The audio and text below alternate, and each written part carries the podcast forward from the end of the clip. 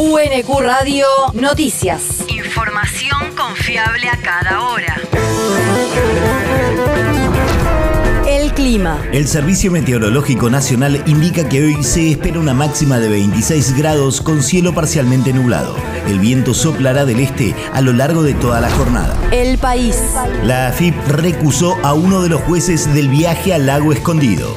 La Administración Federal de Ingresos Públicos recusó y pidió el apartamiento del juez en lo contencioso administrativo número 9 de la capital, Pablo Caicials, en dos causas en las que las empresas Papel Prensa y Telecom Argentina presentaron demandas contra la agencia recaudadora. La presentación se realizó luego de que tomaran estado público las investigaciones que realiza la Justicia Federal de Bariloche en la causa en la que el magistrado junto a otros jueces está imputado por incumplimiento de deberes de funcionario público y aceptación de dádivas. La región. La legislatura bonaerense aprobó el presupuesto 2023 y la ley impositiva.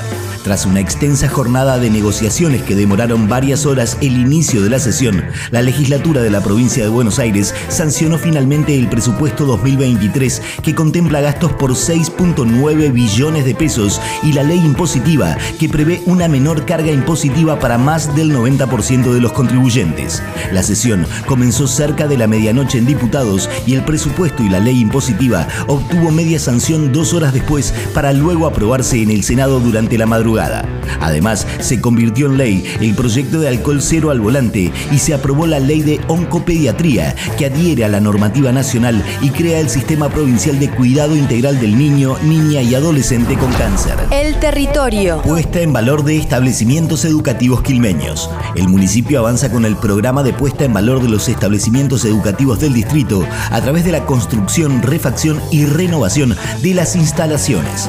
Los trabajos se llevan adelante por internet medio del Fondo Educativo Comunal y también en articulación con el programa Escuelas a la Obra del Gobierno de la Provincia de Buenos Aires. Las mejoras se realizan en la Escuela de Educación Secundaria número 2 Don Luis Piedrabuena, la Escuela de Educación Secundaria número 37 y el Instituto Superior de Formación Docente y Técnica número 83, todos situados en San Francisco Solano. El mundo. Impusieron el toque de queda en varias provincias de Perú. El gobierno de Dina Boluarte decretó anoche el toque de queda nocturno en ocho regiones al final de una jornada en la que hubieron siete muertos que se sumaron a otras 11 vidas perdidas durante las protestas en los últimos días. Lo que nosotros estamos tratando de resguardar. Pedro Angulo, presidente del Consejo de Ministros del Perú. Son, por ejemplo, los aeropuertos, las carreteras, porque entendemos que lo que existe es más que todo una agresión a la sociedad, a la organización democrática.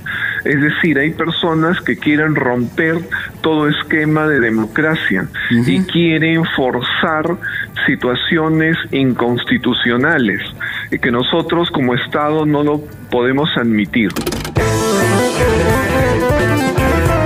La inmovilización social obligatoria fue impuesta en Apurímac, Ayacucho, Cusco, Huancavelica, Puno, Ica y La Libertad. Los manifestantes rechazan al nuevo gobierno, exigen elecciones adelantadas y una asamblea constituyente y repudian al parlamento opositor que destituyó a Pedro Castillo. La universidad. Convocatoria para voluntariado universitario Sigamos Estudiando. El Programa Institucional de Asuntos Estudiantiles de la Universidad Nacional de Quilmes informa que hasta el 23 de diciembre se encuentra abierta la convocatoria Sigamos Estudiando, fortalecimiento de las trayectorias y la enseñanza en la educación secundaria, desarrollada por la Subsecretaría de Fortalecimiento de Trayectorias Estudiantiles del Ministerio de Educación de la Nación. El llamado se inscribe dentro de un proyecto que considera la educación prioritaria para el crecimiento de un país en todos sus aspectos. Para más información e inscripción, ingresar en el portal de la universidad en www.unq.edu.ar. El deporte. La Inspección General de Justicia suspendió las elecciones en San Lorenzo de Almagro. A solo un día del acto, el ente decidió suspender los comicios tras una denuncia presentada por el candidato Cipriano Pomies de la agrupación Siempre San Lorenzo. Este sábado, más de 45.000 socios del Ciclón estaban habilitados para sufragar y elegir entre cinco listas.